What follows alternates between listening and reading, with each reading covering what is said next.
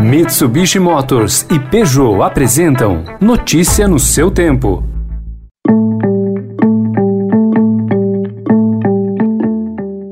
Olá, seja bem-vindo. Começando mais um Notícia no seu Tempo, podcast produzido pela equipe de jornalismo do Estadão para você ouvir em poucos minutos as principais informações do jornal. Você acompanha esse podcast em qualquer plataforma de streaming, agregadores de podcasts e agora também na playlist Caminho Diário do Spotify. Entre os destaques de hoje, governo volta atrás e confirma a compra de apenas metade das vacinas anunciadas. Ex-ministro da Saúde Luiz Henrique Mandetta afirma na CPI da Covid que Bolsonaro quis mudar a bula da cloroquina e o adeus a um talento do humor. Eu acho que porque eu, eu, me divirto tanto fazendo as minhas coisas que eu acho que é por isso que as pessoas se divertem assistindo. Eu brinco o tempo inteiro. No filme do Minha Mãe, uma peça, quando eu ficava chateada, ia falar, poxa, se você ficar chateado, o set inteiro fica junto com você. É impressionante. Se você ficar animado, todo mundo brinca, todo mundo se diverte, a cena sai. Então, assim, eu acho que eu, eu sou movido a isso, entendeu? Esses são alguns dos assuntos desta quarta-feira, 5 de maio de 2021.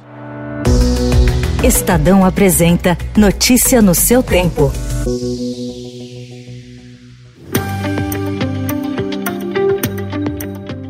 O Ministério da Saúde admitiu ter divulgado um número superestimado de vacinas já contratadas contra a Covid. Em peças de propaganda e também em declarações públicas do ministro da Saúde, Marcelo Queiroga, a pasta diz já ter comprado mais de 560 milhões de doses. Questionado oficialmente pelo Congresso, porém, a saúde reconheceu que a informação não procede. O Ministério informou que o número efetivamente contratado é a metade disso. O Ministério da Saúde foi procurado pelo Estadão mas não se pronunciou.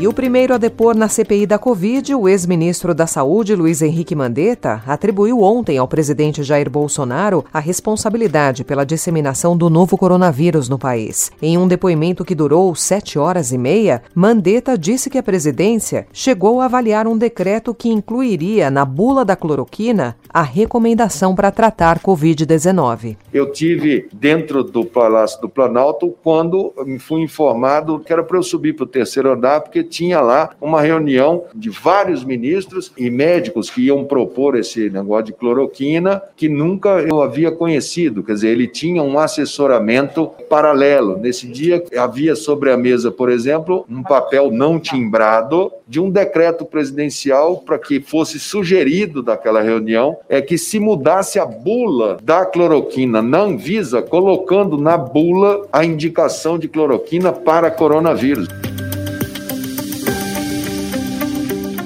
O ex-ministro da Saúde, Eduardo Pazuello, alegou que pode ter contraído novamente o coronavírus e, por isso, não vai comparecer hoje à CPI da Covid no Senado. O depoimento do general, que é o mais aguardado até agora, foi adiado para o dia 19. O presidente da CPI da Covid, Omar Aziz, comunicou a ausência de Pazuello. O ministro Pazuello teve contato com dois coronéis auxiliares dele esse final de semana que estão com Covid. Segundo a informação que eu tenho, ele vai entrar em quarentena e não virá depor amanhã. Pressionado a ampliar a ajuda contra a Covid a outros países, o governo de Joe Biden prometeu fornecer ao Brasil medicamentos para intubação, no valor de cerca de 105 milhões de reais. Os dois governos também negociam possibilidade de os americanos enviarem doses da vacina da AstraZeneca. A ajuda com medicamentos foi informada pela porta-voz da Casa Branca, James Psaki. That is an effort that's underway, has not yet been finalized, but we are working in partnership with the government of Brazil on that.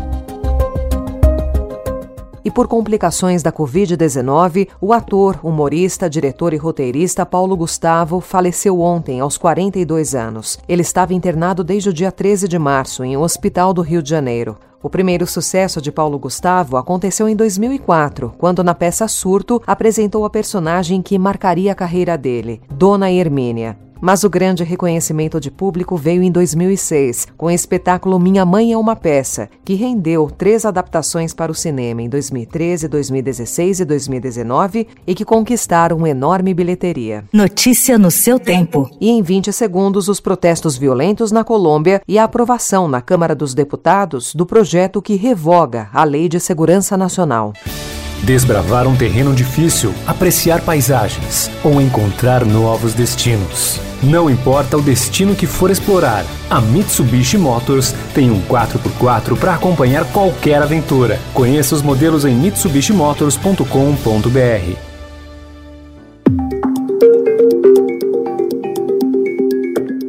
A Câmara dos Deputados aprovou ontem o projeto que revoga a Lei de Segurança Nacional, aprovada na ditadura militar. Ela tem sido usada pela gestão de Jair Bolsonaro para investigar opositores e pelo STF contra bolsonaristas. Na votação simbólica, o governo orientou a base a se posicionar contra. O texto agora precisa passar pelo Senado.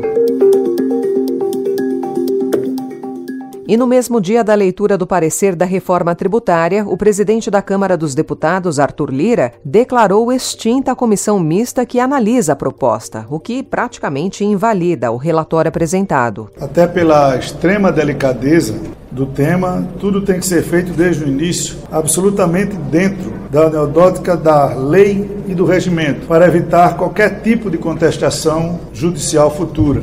O anúncio despertou reação do presidente do Senado, Rodrigo Pacheco, que defendeu a continuidade dos trabalhos. Por trás dessa estratégia está o desejo do presidente da Câmara de fatiar a reforma tributária em quatro projetos distintos, focados em mudanças no âmbito federal, sem incluir estados e municípios. A ideia é apoiada pela equipe econômica.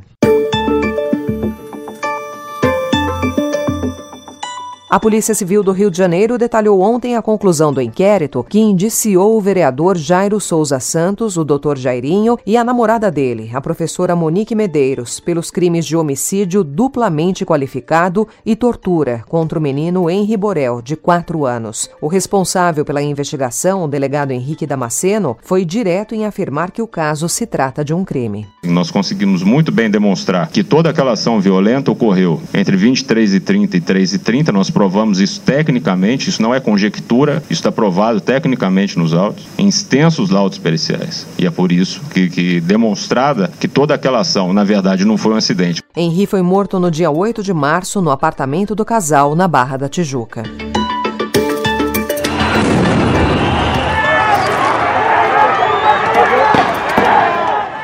E na Colômbia, a repressão aos protestos contra a reforma tributária agravou a revolta contra o presidente Ivan Duque. Desde que a onda de manifestações começou na semana passada, 20 pessoas já morreram e mais de 800 ficaram feridas. A oposição e os críticos do projeto acusaram o governo de sacrificar a classe média em plena pandemia. Na segunda-feira, diante da pressão, o ministro da Fazenda, Alberto Carrasquilha, renunciou ao cargo e logo em seguida o presidente colombiano retirou a proposta do Congresso, mas garantiu que apresentará um outro projeto em breve.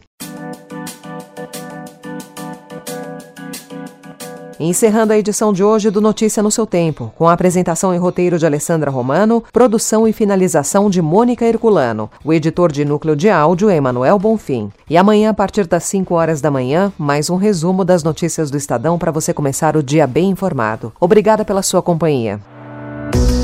Você ouviu Notícia no seu tempo. Notícia no seu tempo. Oferecimento: Mitsubishi Motors e Peugeot.